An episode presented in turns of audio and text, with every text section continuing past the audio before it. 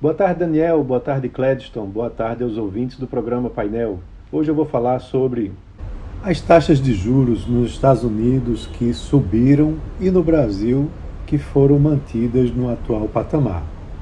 Pois é, lá nos Estados Unidos, embora a inflação e a atividade tenham dado sinais de desaceleração, o mercado de trabalho segue ainda resiliente, né, o que deve fazer com que esse aperto monetário continue né, conforme tem sido sinalizado pelos próprios membros do Banco Central americano. É, então, houve uma elevação num ritmo menor, né, de 0,25 ponto percentual, é, pelo Banco Central americano, fazendo com que a taxa de juros por lá suba para o intervalo de 4,5% a 4,75% ao ano. Em dezembro, a elevação tinha sido maior, tinha sido de 0,5 ponto percentual.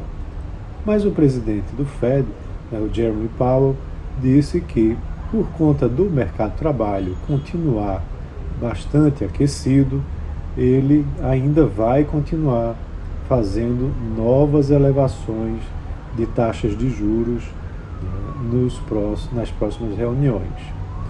E aqui no Brasil, a gente teve a decisão do Comitê de Política Monetária, o COPOM, referente à nossa Selic.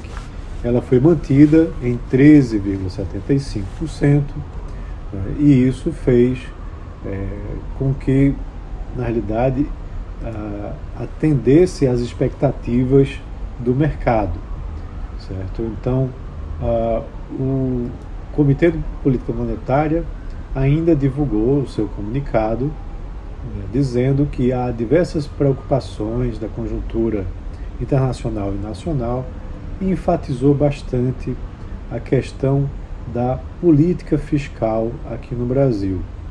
É, disse que ainda há uma elevada incerteza sobre o futuro do arcabouço fiscal do país e os estímulos fiscais que implicam uma sustentação da demanda agregada, ou seja, um aquecimento da demanda, é, parcialmente incorporados nas expectativas de inflação e nos preços de ativos, ou seja, trazendo preocupação né, para é, as expectativas da inflação e dos preços dos ativos.